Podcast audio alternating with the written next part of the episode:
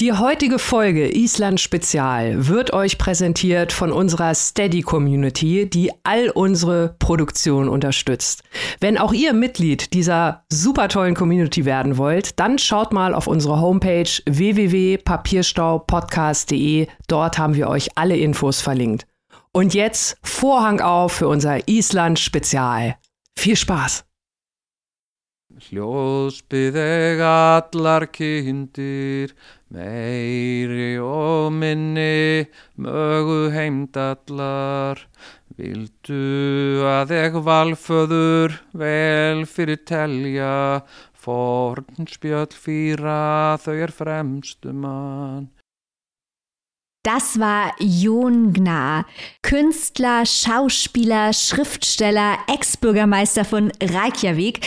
Und er hat die Phylus Paar vorgetragen. Das ist das erste Gedicht aus der Lieder-Edda und gilt als bedeutendstes Gedicht des nordischen Mittelalters. Und mit diesem schönen Gesang willkommen in unserer Island-Spezialfolge. Ihr habt es hier natürlich schon gehört. Ich bin nicht alleine, wie immer, und habe meine besten, schönsten und tollsten Mitpodcaster wieder mit dabei. Wir sind zu dritt vereint. Annika Hans Dottir, Maike Alfred Dottir und Robin Jochensson sind am Start. Ganz genau. Und wir haben O-Töne mitgebracht. Ihr habt gerade schon den Gesang vom wundervollen Jon Gnar gehört. Von dem hören wir natürlich nachher noch mehr. Mit dem haben wir uns getroffen, aber auch mit einem Saga-Experten Gisli Sigurdsson und der feministischen Schriftstellerin Odur Ava Olafsdottir. Alle drei bekommt ihr nachher im O-Ton zu hören, aber keine Angst, die O-Töne sind zwar auf Englisch, aber wir geben hinterher kleine Kurzzusammenfassungen, damit auch jeder genau weiß, was unsere Gäste hier in der Show gesagt haben. Ganz genau. Und diese tollen Menschen, mit denen haben wir natürlich noch viel ausführlicher gesprochen als das, was wir euch hier heute präsentieren können. Und wir werden diese tollen Interviews mit unseren drei GesprächspartnerInnen natürlich euch auch noch zur Verfügung stellen, nach und nach. Und natürlich, wie es sich gehört, zuallererst für unsere Steady Community. Freut euch auf die Interviews in voller Länge. Heute erstmal Island-Feeling pur. Wir sind immer noch total gehypt von unserem Ausflug Ausflug dort in die, ja, in diese wirklich tolle Stadt Reykjavik. Genau, ihr habt es bestimmt in den letzten Monaten schon bemerkt. Wir haben uns immer mehr auf Island fokussiert. Wir haben alle möglichen isländischen AutorInnen hier im Programm gehabt, haben uns in diese Themen reingearbeitet. Aber Robin, vielleicht kannst du für die Menschen da draußen nochmal kurz zusammenfassen, warum ausgerechnet Reykjavik eine so literarisch relevante Stadt ist. Das ist eine sehr gute Frage, weil wir haben uns natürlich nicht irgendeine Stadt ausgesucht, gesucht und Island, auch wenn es sehr schön ist, auch nicht einfach nur deswegen, weil wir gerne hin wollten, sondern Reykjavik ist eine UNESCO City of Literature. Island hat die höchste Autorinnendichte auf der ganzen Welt. Also, äh, obwohl die nur 366.000 Einwohner haben, gibt es hier ganz, ganz viele AutorInnen zu finden. Durch zahlreiche Sagas, mündliche Überlieferungen und bekannte Lieder war und ist Island eng mit seiner eigenen kulturellen Vergangenheit verknüpft. Literatur und Kunst spielen bis heute eine starke Rolle im Bewusstsein auch der nationalen Identität. Reykjavik und das können wir hier selber bestätigen, denn wir sind durch die Stadt gelaufen, ist voller Buchläden. Das ist gar nicht vergleichbar mit Deutschland. Es gibt an jeder Ecke einen Buchladen. Da möchte man unbedingt reingehen. Das haben wir auch tatsächlich getan und uns natürlich durch das Angebot gestöbert und da ganz, ganz viele Sachen gefunden. Nicht nur das, auch die Kunst- und Kulturszene ist eng miteinander verknüpft. Da kennt jeder jeden sozusagen, also jeder Kunstschaffende kennt jeden anderen Kunstschaffenden. Das heißt, die inspirieren sich natürlich auch einfach dadurch, dass sie sich alle gegenseitig kennen. Und nicht zuletzt, ist die Stadt voller Skulpturen von bekannten isländischen AutorInnen. Also egal, wo man hingeht, egal, wo man vorbeigeht, man kann gar nicht an dem literarischen Erbe von Island vorbeischauen und wer will das auch? so sieht's nämlich aus. Und dann wollen wir doch gleich mal loslegen mit unserer Abenteuerreise, denn unsere erste literarische Station, das war das Orni Magnussen Institut für isländische Studien an der Universität von Island. Wenn man dorthin kommt und das Institutsgebäude betritt, dann wird man erstmal aufgehalten von einer richtig dicken Holztür. Und man muss klingeln und warten über die Gegensprechanlage, ob man erkannt und eingelassen wird. Warum ist das so? Dort werden Jahrhunderte alte Manuskripte aufbewahrt äh, der isländischen Sagas. Es ist ein wahrer Kulturschatz. Man hat uns gesagt, das sind zehn Mona Lisas, um die sich da das Institut Institut kümmert. Diese Forscher haben wirklich das kulturelle Gedächtnis Islands bei sich verstaut. Gerade wird die Ausstellung für die Manuskripte neu gebaut. Die wird im Sommer neu eröffnet. Und wir haben uns gedacht, wenn wir jetzt doch mehr erfahren wollen über Island, warum es dort so viele Schriftstellerinnen gibt, warum das Erzählen und auch das Schreiben dort eine so große und wichtige Tradition hat, ja, dann wenden wir uns doch an einen wahren Experten oder wie wir ihn gerne intern genannt haben, den Saga-Babo von Reykjavik. Es ist der Mittelalterprofessor und wirklich wandelnde Lexikon und unfassbar netter Mensch, Professor Gisli Sigurdsson. Ganz genau. Professor Gisli Sigurdsson ist, wie Maike schon gesagt hat, Experte für Saga und Äthertexte sowie für neuere Folklore und untersucht, wie frühe und mündliche Erzähltraditionen mittelalterliche Texte und auch die moderne beeinflussen. Also ein Grundlagenforscher könnte man es nennen. Also wir hatten keine bessere Quelle hätten wir uns suchen können. Um das, was uns der Professor Sigurdsson gleich erzählt, ein bisschen einzuordnen, müssen wir einmal kurz über isländische Geschichte reden. Island ist relativ spät im 9. Jahrhundert entdeckt worden, war lange Zeit eine dänische Kolonie und ist erst im Jahre 1944 unabhängig geworden. Genau, und wenn man, wenn man Kolonien hört, das ging uns auch nicht anders, dann denkt man ja vor allem erstmal an die Kolonien, die natürlich das britische Empire zum Beispiel hatte oder auch Deutschland. Also Stichwort Afrika, Stichwort Indien und so weiter. Und äh, wir kennen die Geschichten und wir kennen die Erzählungen und wir haben auch schon viel Literatur darüber geredet, was die Kolonialherren dort in diesen Ländern angerichtet haben. Stichwort natürlich auch Raub von Kunst und Kultur. Und das ist den Isländern mit ihren Manuskripten nämlich tatsächlich genauso gegangen. Die haben sich also die Dänen äh, auch als Kolonialherren mal ebenso unter den Nagel gerissen. Und äh, bis die wieder zurück nach Hause kamen in Teilen, das war schon ein ziemlich langer Weg. Und wie das genau abgelaufen ist und wer überhaupt dieser Auni Magnussen war, nachdem das Institut für isländische Studien benannt ist, das erklärt uns jetzt Gisli. Arne Magnusson was a manuscript collector in the 17th and early 18th century, died in 1730, and collected manuscripts uh, in Iceland uh, for his own money, bought them. Some he got as a present and then borrowed some and forgot to return them, and uh, brought them all to Copenhagen. And uh, upon his death, or just before, he donated them uh, to the uh, university in Copenhagen, which was the University of Iceland at the time. We didn't have a, a city or university here. So uh, when uh, Iceland became uh, independent gradually in the 20th century and finally a republic in 1944, the idea always came up that now we should get some of these documents from Danish uh, archives back to Iceland. And this was a political debate for a long time. We had an ambassador in the 50s here from the university who was just working on this um, issue. And in the 60s, finally, the Danish parliament uh, agreed that uh, the uh, manuscripts, as we refer to them, should be returned to Iceland, some of them, those that had been written in Iceland or by Icelanders on Icelandic topics. That was the main definition. And then there were a few other books um, outside uh, of that uh, narrow definition that were also sent here to Iceland. But the Árni Magnússon collection is still a single collection, but it's at the responsibility of the two states, the Danish and the Icelandic states, who then have their universities taking care of them. At the two Árni Magnússon institutes, one in Copenhagen and one here in Iceland. Professor Gisli Sigurdsson hat uns hier erklärt, dass Anni Magnussen ein Manuskriptsammler war, der mit eigenem Geld mittelalterliche isländische Manuskripte sammelte und archivierte. Das war im späten 17. und 18. Jahrhundert. Er brachte die Schriften nach Kopenhagen und spendete sie an die Universität. Damals hatte nämlich Island selber noch keine Universität. Nach der Unabhängigkeit Islands in, im Jahre 1944 wollte Island die von Magnussen gesammelten Manuskripte natürlich zurück nach Island holen, was ein großes politisches Problem war.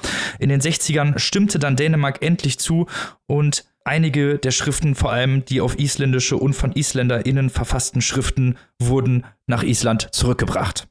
Das ist natürlich spannend, mehr über den kolonialen Kontext zu erfahren. Isländische Literatur ist postkoloniale Literatur. Und da sind wir natürlich direkt wieder bei Haldur Laxness, über den wir erst vor kurzem im Podcast gesprochen haben. Laxness, der einzige isländische Literaturnobelpreisträger bis jetzt. Wir hoffen immer noch darauf, dass bald einen weiteren geben wird, der übrigens auch überall in der Stadt präsent ist. Den sieht man überall, ihn und Björk.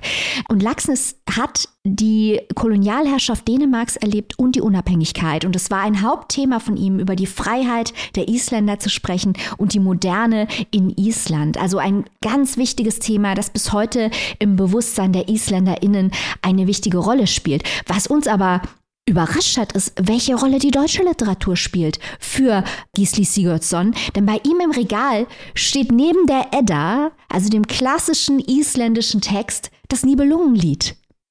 Und er kann zum Beispiel auch Mittelhochdeutsch lesen, weil es der isländischen Sprache nicht ganz unähnlich ist. Und er interessiert sich sehr stark für Wagner, weil eben das Nibelungenlied, das Wagner inszeniert hat, sich zwar in den Namen am mittelhochdeutschen Text orientiert, aber was die Handlung angeht, die übrigens auch die Handlung ist, die Tarantino dann später in Django Unchained verwurstet ist, die orientiert sich an den isländischen Texten. Also das wussten wir auch nicht. Man lernt nie aus. Und wir haben natürlich so ein bisschen neidisch gelauscht, als Professor Gisli Sigurdsson uns also erzählt hat, dass die nicht nur diese alten Texte verwahren und bis heute diese Tradition hochhalten. Sie können die Texte auch bis heute lesen, weil sich da kaum was an der Schriftsprache geändert hat. Und wir haben uns natürlich gefragt, wieso ist das eigentlich in Deutschland nicht so? Und gerade wenn man die Edda neben dem Nibelungenlied stehen sieht in dem Regal von Professor Sigurdsson, wird es natürlich ein bisschen deutlicher. Und äh, Professor Sigurdsson hat uns auch das genauso erklärt. Letzten Endes haben wir es wirklich, ja, müssen wir es den Nazis ankreiden, wie so vieles andere, dass die das Nibelungenlied für uns natürlich so ein bisschen versaut haben, weil sie es eben mit ihrer ganzen Nazi-Symbolik aufgearbeitet haben. Wir denken da natürlich an Wagner, diese großen Inszenierungen, die Goebbels und Hitler und Co. alle ganz, ganz toll fanden. Und äh, das sagt also auch Professor Gisli Sigurdsson. Das hat natürlich dazu geführt, dass Wagner Nibelungen vor allem alles andere als akzeptabel war nach dem Ende des Dritten Reiches. Und wie lange das noch nachwirkt, das haben wir tatsächlich auch an anderer Stelle erfahren. Hier kleine Story aus dem Nähkästchen. Unser, unser Robin Jochensson, der hat sich nämlich äh, spontan in Reykjavik tätowieren lassen. Da gibt es nämlich auch ganz viele tolle Tattoo-KünstlerInnen und äh, die tätowieren da unter anderem das ganz, ganz beliebte Motiv, der sogenannte isländische Kompass. Das ist ein Gebilde aus Runen, das den Träger oder die Trägerin immer wieder zurückführen soll auf den rechten Weg, also damit kein Ungemach kommt und uns vom rechten Weg abbringt. Das können wir natürlich alle gut gebrauchen. Deswegen hat sich das Robin auf den Arm tätowieren lassen. Und wenn man die Bedeutung von diesem Tattoo, von diesem Symbol googelt, dann kommt tatsächlich im deutschen Google gleich die erste Frage, ob das Tattoo denn eventuell verboten wäre wegen dieser Ruhen. Und ähm, ja, da zeigt sich also nochmal kleiner Exkurs. Danke Nazis für gar nichts, dass ihr uns sowohl unsere eigene Literaturtradition als auch schöne Tattoo-Motive zumindest verdorben bis so ein bisschen ja mit Geschmäckle hinterlassen habt. Äh, übrigens, ne, falls ihr euch jetzt fragt, ist es selbstverständlich nicht verboten und hat mit den Nazis überhaupt nichts zu tun. Ja. Sonst hätte ich mir das auch nicht tätowieren ja, lassen. Genau, deswegen wichtiger Hinweis an dieser Stelle. Robin ist kein Nazi. Nein. Aber kommen wir doch mal zu der modernen Bedeutung von Sagas und Eddas für die heutige kulturelle Gesellschaft von Island, weil das wäre nämlich die nächste Frage, die wir Professor Sigurdsson gestellt haben, warum Sagas und Eddas heute noch wichtig sind. We've had the continuity in the language, even though the pronunciation and vowel system has changed. The writing uh, has not changed that much, so we can still read the medieval texts as if they are written in our own language, not as when you read uh, Middle High German. Uh, it's a foreign language. So the idea of the language being used for artistic purposes is uh, very old, and contemporary authors can still identify with that. And the sources are telling us that poetry was one of the earliest exports from Iceland. You could make a career out of composing this poetry, which elevates the status of verbal art to so the highest level in the culture. And that is part of what has continued through the ages, even though you're not necessarily referencing the sagas or eddas as such. The idea of literature playing a prominent role is something that uh, young, ambitious artists can identify with. So they decide to go for verbal art, be it in prose or poetry, storytelling, or any kind of writing you can do, because that is um, has a high social profile.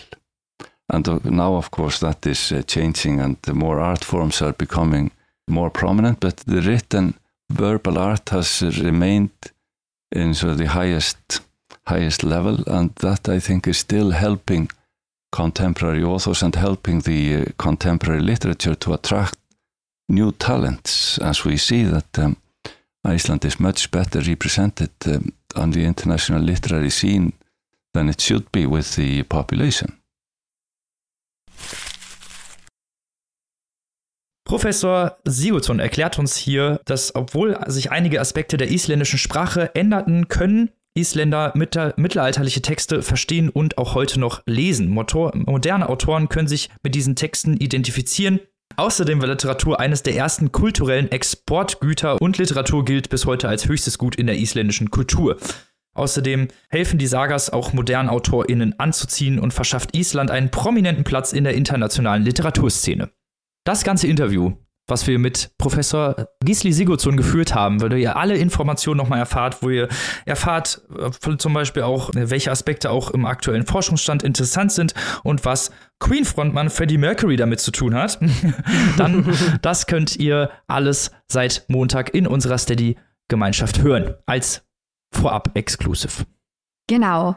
Und übrigens, das Lied, das ihr eingangs gehört habt aus der Lieder-Edda, performt von Jon Gnar. Auch das Manuskript zu diesem Gedicht findet sich in der Sammlung von Professor Gisli Sigurdsson im Institut. Dann haben wir uns von Professor Gisli Sigurdsson verabschiedet und da ist uns was irre Isländisches passiert, denn er fragte ja, was macht ihr denn jetzt noch? Wo geht ihr denn hin? Und wir so, ja, wir besuchen jetzt die große isländische feministische Schriftstellerin Odur Aba Olafsdottir. Und er so, ah ja, Odur, mit der bin ich zur Schule gegangen. Schöner Gruß. Das ist so, so isländisch, wie Robin eingangs schon sagte, die kennen sich alle untereinander. Also das ist ein, ein Wahnsinn. Wir sind also rüber zu Odur, für die auch Sagas von herausgehobenem Wert sind für sie persönlich und auch für ihr Schaffen. Und das Besondere äh, bei Odur und unserer Begegnung mit ihr war auch, dass wir angefragt haben, ganz höflich, ganz formell, ganz offiziell, ob es denn möglich wäre, ein Interview mit ihr zu führen. Und dann hat sie uns eine Antwort geschickt, äh, wie wir sie noch nie von niemandem erhalten haben, nämlich, ja, kommt doch mal bei mir daheim vorbei. Wir sind also zu Odur aber Olafsdottir nach Hause gestiefelt und sie hat die Tür aufgemacht und hat uns erstmal gedrückt und ins Wohnzimmer gebeten. Und das ist so ein fröhliches, buntes, schönes Haus, weil sie Kunsthistorikerin ist und man das an jeder Ecke ihres Hauses sieht. Ja, also es war wirklich ein Fest für die Augen, in dieses Haus reinzukommen, genau mit der Wärme und der Herzlichkeit, die Maike gerade geschrieben hat. Und ähm, für die Leute, die Odur Ava Olafsdottir noch nicht kennen, pfui, was macht ihr mit eurem Leben? Wir haben zum Beispiel auch Miss Island vor wenigen Folgen erst vorgestellt. Das ist ihr bekanntes bekanntester Roman. Sie ist also wirklich eine, ja, in 25 Sprachen übersetzte Autorin, also schon weltweit anerkannt.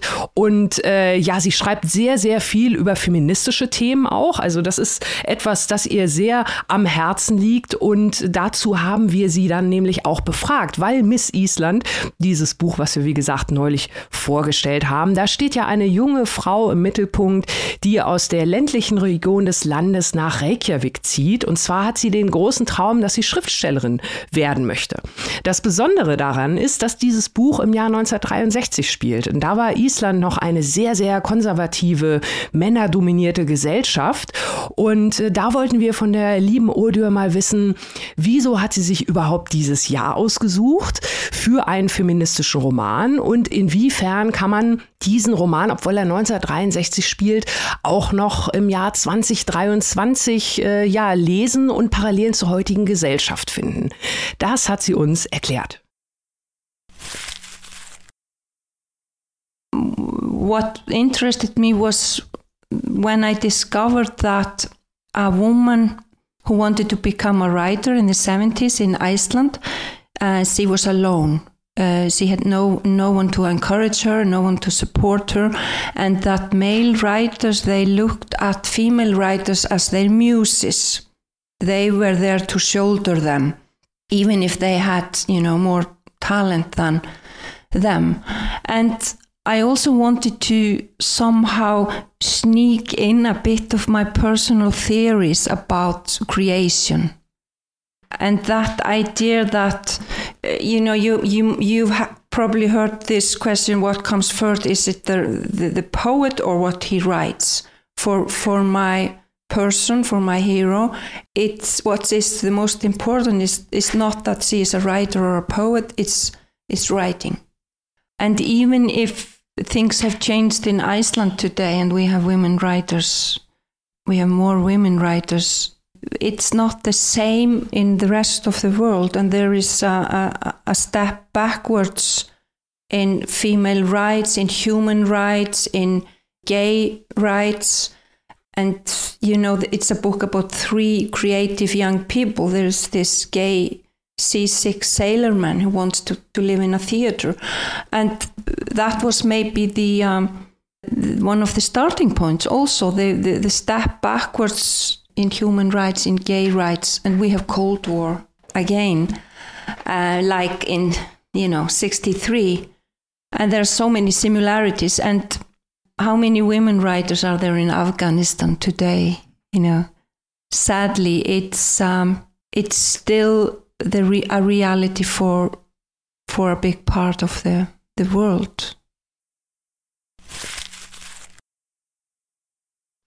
Ja, also was äh, Odö Ava Olafsdottir uns jetzt gerade erzählt hat, ist, dass das Jahr 1963, da haben natürlich auf der ganzen Welt politische Umwälzungen und wichtige Ereignisse stattgefunden.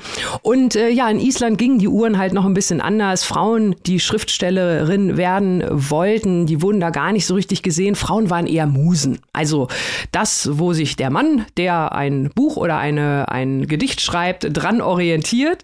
Mehr auch nicht. Das ist natürlich nicht viel.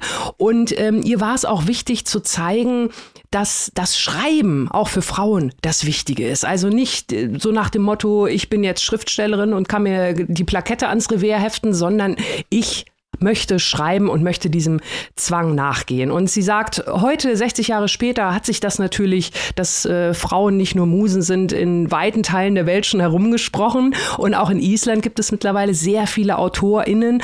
Aber gleichzeitig erleben wir natürlich in der heutigen Welt auch wieder viele Schritte zurück in Sachen Frauenrechte, in Sachen Rechte für queere Menschen, in Sachen Menschenrechte allgemein. Und äh, ja, sie sagt, diese Szenerie 1963 in Island Island ist leider heute noch für viele Frauen in der Welt immer noch traurige Realität. Wir wiederum waren unfassbar schockiert, wie progressiv Island ist. Also wir wussten es natürlich. Ich war schon vorher ein paar Mal da, habe da investigiert. Nee, Quatsch, ich war zum Spaß da. ähm, aber äh, also uns war klar, dass es ein sehr fortschrittliches Land ist, auch aufgrund äh, der Kunst, die aus diesem Land kommt, die einen guten Eindruck vermittelt, was dort passiert, welche Einstellungen dort vorherrschen, wenn man das so ein bisschen verfolgt. Aber als wir dann dort waren, ähm, diese ganze Stadt so offen, die Leute so relaxed, so viele Angebote auch äh, vegan und bio und queer und überall Regenbogen. Eine ganz, ja, woke, progressive Stadt und überall eben, das kann man nur immer wieder betonen, die Künstler, Laxness, Björk auch an jeder Straßenecke, selbstverständlich die größte Sängerin, die Island jemals hervorgebracht hat. Und ja, auch gerade die Literatur hat eben diesen besonderen Stellenwert, weil, und auch das hat uns Odo erzählt, es ist nun mal eben die günstigste Kunstform. Island war ja lange sehr arm. Es ist dieser Felsen mitten im Atlantik, weit, weit abgelegen vom Festland. Da kam die Industrialisierung sehr spät an. Auch das ja ein wichtiges Thema bei Haldur Laxness, dem einzigen isländischen Literaturnobelpreisträger, der zum Beispiel in das Fischkonzert über die späte Ankunft der Moderne in Island geschrieben hat. Ähm, und auch eben diese historischen Bücher wie das von Odur, die zeigen, dass noch vor recht kurzer Zeit äh, Island eben nicht das fortschrittlichste Land war. Und äh, es hat uns beeindruckt, wie schnell das ging. Dass Island uns eigentlich links überholt hat in vielen gesellschaftspolitischen Belangen. Und vor allem ohne da so viel Aufhebens drum zu machen. Also das ist mhm. auch eine Sache, die wir erlebt haben. Da wird nichts groß irgendwie plakatiert, guck mal, wie, wie äh, toll, fortschrittlich öko wir sind, sondern das ist da einfach völlig normal. In fast allen öffentlichen Gebäuden und auch Restaurants gibt es Unisex-Toiletten. Und ähm, soweit wir mitbekommen haben, ist äh, noch keinem Mann der Penis abgefallen in Island. Also wir haben es nicht mitgekriegt. es ist alles völlig normal. Die Leute sind alle relaxed. Und wie haben die das in 60 Jahren hingekriegt? Auch da wieder genau, wie geht das, liebe IsländerInnen? Und Odur aber Olafsdottir hat auch dafür eine sehr plausible Erklärung. I think part of it is because we are so few and we all know someone that's gay. We all know someone, I mean, the, the, national sport is going to the swimming pool uh, in the afternoon and you know stay in the how do you say jacuzzi and discuss politics and literature and you can have the the the, the prime minister and even the, the president of Iceland. He goes in one of those swimming pools daily when he's in Iceland and and before we take showers together we wash before we go swimming so we know we're all made of we're all the same.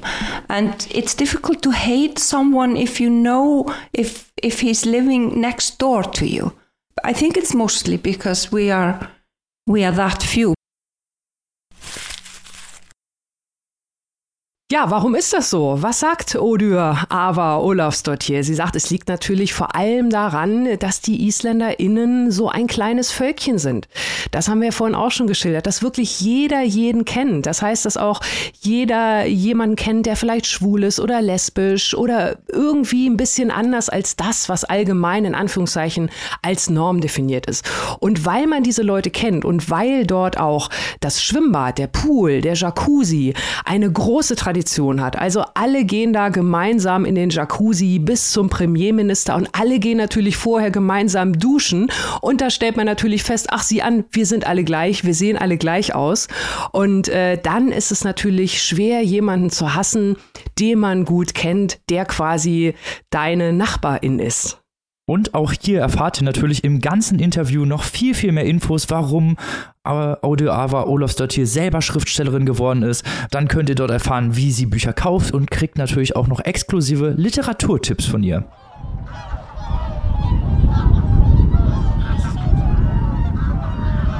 So, was ihr hier hört, das sind die Schwäne und Enten am Reykjaviker Rathaus. Die befinden sich dort in einem kleinen Wasserloch, denn der Rest des Sees vorm Rathaus ist zugefroren und da laufen auch Leute drüber. Wir hatten natürlich zu viel Schiss. Die Almans, so Gott, wenn wir einbrechen. Die Isländer laufen einfach drüber. Das Rathaus ist die alte Wirkungsstätte des Menschen, den wir als nächstes besucht und interviewt haben. Wir sind von Odö aus zurück zum Onni Magnussen Institut. Nochmal geklopft an der großen, schweren Holztür. Gisli macht uns die Tür auf und wer steht hinter dieser Tür? Ich war vollkommen fassungslos. Es war der echte, der wahre, der einzige Jon Gnar. Hysterisches Kreischen. Ja nein, nein, nein, wir haben nicht gekreischt, keine Angst, wir haben euch nicht blamiert. Nein, nein, nein. nein. Das haben wir hinterher erledigt. Wir haben ja sonst nicht so diese Fanallüren, aber doch bei Jon Gnar sind uns, glaube ich, kurz die Knie weich geworden alle. Ja, also Jon Gnar ist eben ein, ein echter, echter Held, weil er ja, unter widrigsten Bedingungen, mit Lernschwierigkeiten und Internat für schwer erziehbare Jugendliche und großen Problemen, suizidalen Gedanken als Teenager, äh, es geschafft hat, äh, da rauszukommen und Künstler zu werden, seine Bestimmung zu finden als Schauspieler. Also ist ein echter Fernsehstar in Island. Ich glaube auch weit über Island hinaus, wenn man sich ein bisschen mit dieser Weltregion äh, befasst. Er ist ein bekannter Schriftsteller, er hat eine dreiteilige Biografie veröffentlicht und natürlich ein Buch über seine Zeit als Bürgermeister in Reykjavik. Denn als Reykjavik da niedergerafft wurde von der Finanzkrise, ist er dort angetreten und Bürgermeister geworden und hatte ein Künstlerkabinett am Start. Also er hat unglaublich viele Bälle in der Luft. Jon Gnar müssen wir ihn natürlich fragen, bei all seinen künstlerischen Umtrieben, äh, Warum musste er jetzt, wir als Literaturshow haben diese Frage natürlich an den Anfang gestellt, auch noch Schriftsteller werden? So I had this epiphany. I wanted to write a book for people who don't read books. because it's just something that is going to be uh, unexpected there. Uh, and also uh, anti fiction. Because uh, I think literary fiction has become an addiction here. We are addicted to fiction.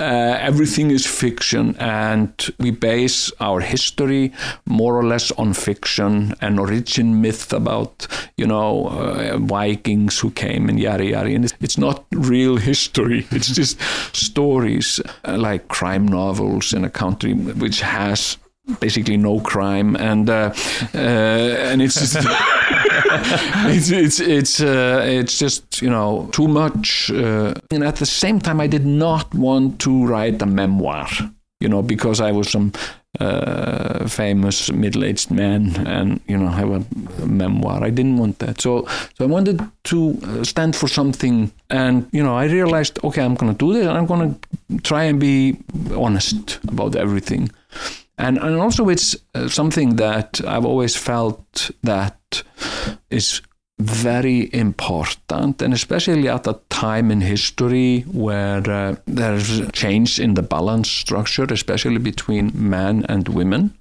Uh, women getting more and more power and, and more and more equality. Uh, and I, I also wanted to somehow influence young men's ideas and views on women. Also Jung hat uns erklärt, dass in Island natürlich die Fiktion eine große Rolle spielt. Die halbe Geschichte gründet sich in der Fiktion und ihm war das einfach zu viel Fiktion. Er wollte die Wahrheit erzählen. Er hat dann auch nochmal auf die vielen Krimis aus Island verwiesen, hat gesagt, es gibt bei uns ja kaum kaum überhaupt Verbrechen, aber wir schreiben lauter Krimis. Ähm, er wollte mal was Wahres schreiben und er wollte eben als berühmter mittelalter weißer Mann jetzt nicht auch noch so ein Memoir raushauen, sondern er wollte dieses Projekt autobiografisch anlegen und es war ihm ganz, ganz wichtig, auch gerade in der sich jetzt wandelnden Zeit, also er ist auch ein Vorkämpfer, muss man dazu wissen, für LGBTQ-Rechte und Frauenrechte, wollte er auch über Männlichkeitsbilder schreiben und über die Sicht von Männern auf Frauen. Das war sein Antrieb, dieses autobiografische Projekt rauszuhauen, von dem wir auch schon Teile in unserem Podcast vorgestellt haben. Ja, kleiner Fun Fact, äh, was Jon Gnar gesagt hat, dass es so viele isländische Krimis gibt, obwohl es in Island kaum Kriminalität gibt. Das äh, haben wir auch äh, so ein bisschen umgekehrt am eigenen Leib äh, festgestellt. Äh, wir haben uns nämlich dort eine kleine Wohnung gemietet, in der wir gelebt haben, die drei Tage, die wir dort waren, relativ nah an der Hallgrimskirche, also im Zentrum vom Reykjavik, wobei allerdings äh, ja alles fast schon Zentrum dort ist. Es ist also eine sehr gemütliche kleine Stadt. Man kann viel zu Fuß erkunden. Und äh, ja, wir haben in einem Haus gewohnt und unten die Haustür, die konnte man nicht richtig abschließen. Also nur einmal so zuziehen und äh, das war's dann. Und das hat uns natürlich im ersten Moment schon äh, gewundert. Wir müssen auch hier die Haustür abschließen, also richtig einmal rumdrehen, der Riegel, damit er greift. Aber nö, war nicht möglich und hat auch keinen sonst außer uns gestört. Und als wir dann mal nachgefragt hatten, äh, ja, bekamen wir auch mehr oder weniger ratlose Blicke und äh, wir haben uns aber auch sicher gefühlt, muss man auch dazu sagen. Also von daher, es war auch in Ordnung. Aber es war trotzdem schon komisch für uns als Allmanns. Wir waren schon quirky in Reykjavik, muss man sagen, weil wir haben natürlich auch, es fällt mir gerade ein, wo du es erzählst, Annika, wir haben natürlich auch drei Monate vorher die Interviews angefragt. Was zu, zu großem Amüsement bei unseren InterviewpartnerInnen geführt hat, weil das macht in Island kein Schwein, drei Monate vorher irgendwas anzufragen. Aber okay. Hm. Wir sind nicht so cool, wir arbeiten noch dran. Aber wir werden bald so cool, so sieht's aus. und Jon Gnar ist natürlich auch so cool, weil er ja in dieser Kunstszene sein Zuhause gefunden hat und dann auch als Künstler eben als zu Politiker wurde. Wir haben's mal, Mike hat es ja vorhin schon gesagt, er war eher so ein Außenseiter, er war auf einem Internat für schwererziehbare Jugendliche, er ist Legastheniker und hat trotzdem seinen Weg gemacht und ist hinterher äh, zwischen 2010 und 2014 Bürgermeister von Reykjavik gewesen und hat da auch alles auf den Kopf gestellt. Das ist richtig. Und diese Geschichte ist einfach so fantastisch. Ich muss auch sagen, da habe ich ihn zum ersten Mal wahrgenommen. Und das ist ja auch schon ein paar Jährchen her, aber seitdem verfolge ich ihn mit großer Aufmerksamkeit. Also er wurde auch zum coolsten Bürgermeister der Welt ausgerufen von Medien wie der New York Times, auch sehr zu Recht, weil er eben dieser Surrealist und Anarchist und Punker und Künstler ist, der zufällig in die Politik reinstolperte und auch sehr erfolgreich wurde, denn er führte seine Heimatstadt aus der Finanzkrise, die das Establishment verursacht hat, als Außenseiter heraus. Eine Geschichte, wie sie sich Hollywood nicht besser ausdenken könnte. Und wie es dazu kam, das erzählt uns Jon Gnar doch jetzt einfach mal selber. I was working in uh, in the city theater, and I was a playwright. I was supposed to. Uh, I was house playwright. And I was supposed to write the play. And this was in 2009. It was after the collapse of everything and the financial crisis, and uh, Iceland was taken over by the International Monetary Fund. My intention was to make a play about the crisis, about finance and politics and all this nonsense that I never cared so much about. And also, as a reader, I, I read uh, uh, André Breton's uh, Surrealist Manifesto, and I found it very inspiring. Like going through the Surrealist Manifesto, and I was somehow thinking, um, can I maybe make like a surrealist, like a manifesto uh, uh, play, uh, and and then I found something. Andre Breton talks about in the Surrealist Manifesto how to win elections. how to get votes because it was political. How do you sometimes, as a surrealist, we have to go political, and and it was detailed uh, uh, uh, instructions on how to make a political program, how uh, party, and how to win elections, how to get people to like you and vote for you, and and I said, yeah, maybe that's something I can do. Maybe this, I, this could be, I could, I could create a spectacle, you know, a surrealist spectacle. Instead of, you know, bringing people into the theater, I can take the theater out to them and turn their politics into a circus. That's what I can, and, and, and create a surrealist uh, uh, uh, spectacle. Ja, fantastisch. Äh, Jon Gnar erzählt hier, dass er damals zu Zeiten der Finanzkrise Stückeschreiber und Dramaturg am Theater in Reykjavik war und hatte den Auftrag, ein Stück zu schreiben über die Finanzkrise und hat sich überlegt, er möchte gern was mit dem Bereich Surrealismus machen und hat dann nochmal im surrealistischen Manifest von André Breton geblättert und dann ist ihm aufgefallen, oh, da steht ja was drüber, wie man Wahlen gewinnt über Politik.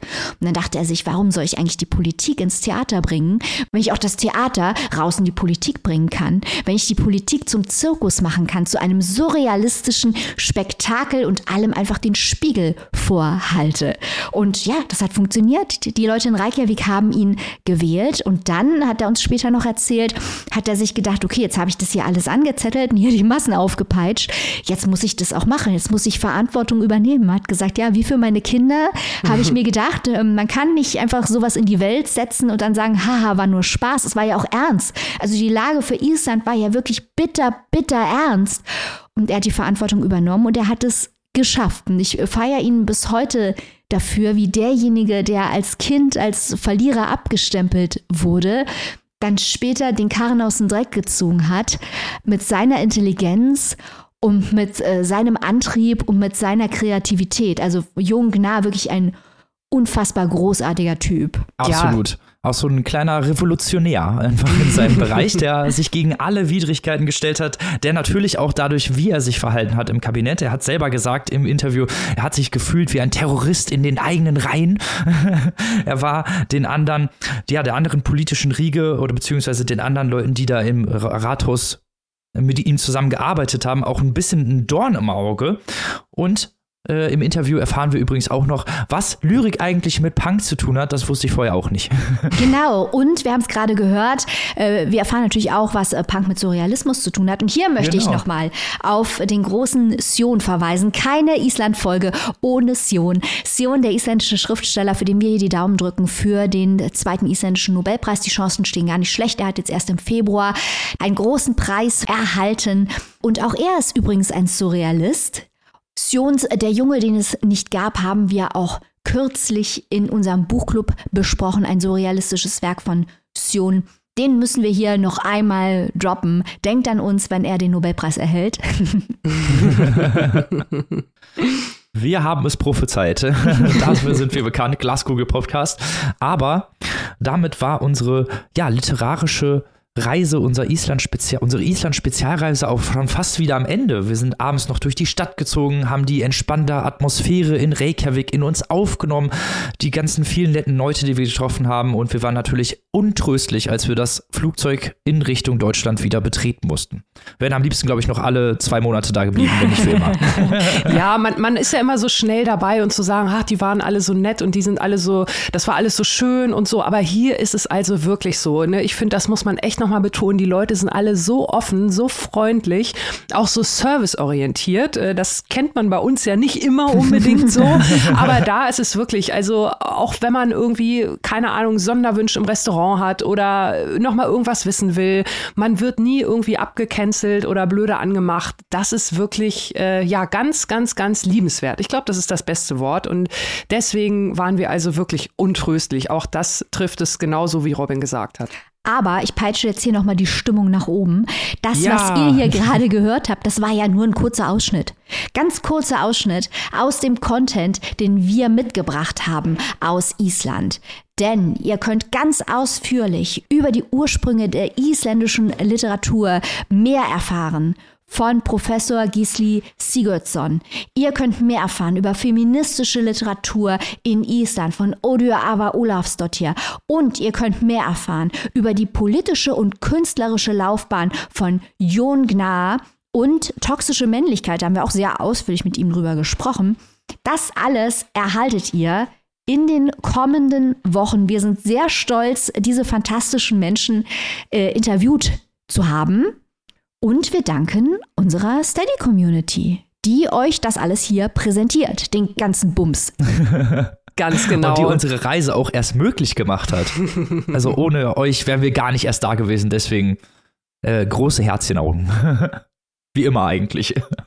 Genau, also alle, die da draußen denken, Mensch, äh, unabhängige Literaturkritik, das ist ja mal eine ganz coole Sache, kommt in unsere Steady-Community, denn damit unterstützt ihr genau das, damit unterstützt ihr solche tollen Spezialfolgen, aber natürlich auch unsere ganz regulären Folgen, die wir jede Woche euch hier auf die Ohren geben. Und weil unsere Steady-Community eben so toll ist und das alles möglich macht, bekommt sie die Interviews, die Maike gerade angesprochen hat, in voller Gänze und Ausführlichkeit natürlich auch vorab, noch vor allen anderen. Und wenn das mal kein Grund zum Beitreten ist, dann wissen wir auch nicht. Exakt.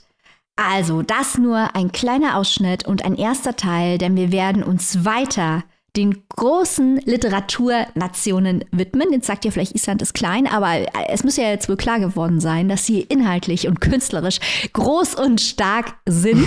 Äh, wir werden uns weiter einzelnen Nationen, einzelnen Strömungen widmen und natürlich zwischendurch alle relevanten Neuerscheinungen raushauen. Seid gespannt, auch nächste Woche gibt's wieder Neuerscheinungen auf die Ohren. genau so sieht's aus. Und bis dahin möchten wir euch natürlich wie immer mit auf den Weg geben. Liebe Zuhörer und Zuhörerinnen, bleibt gesund, lest was Gutes und hoffentlich habt ihr genauso Bock jetzt nach Island zu fahren wie, wir- wie wir auch. Bis nächste Woche. Auf Wiederhören. Tschüss. Tschüss!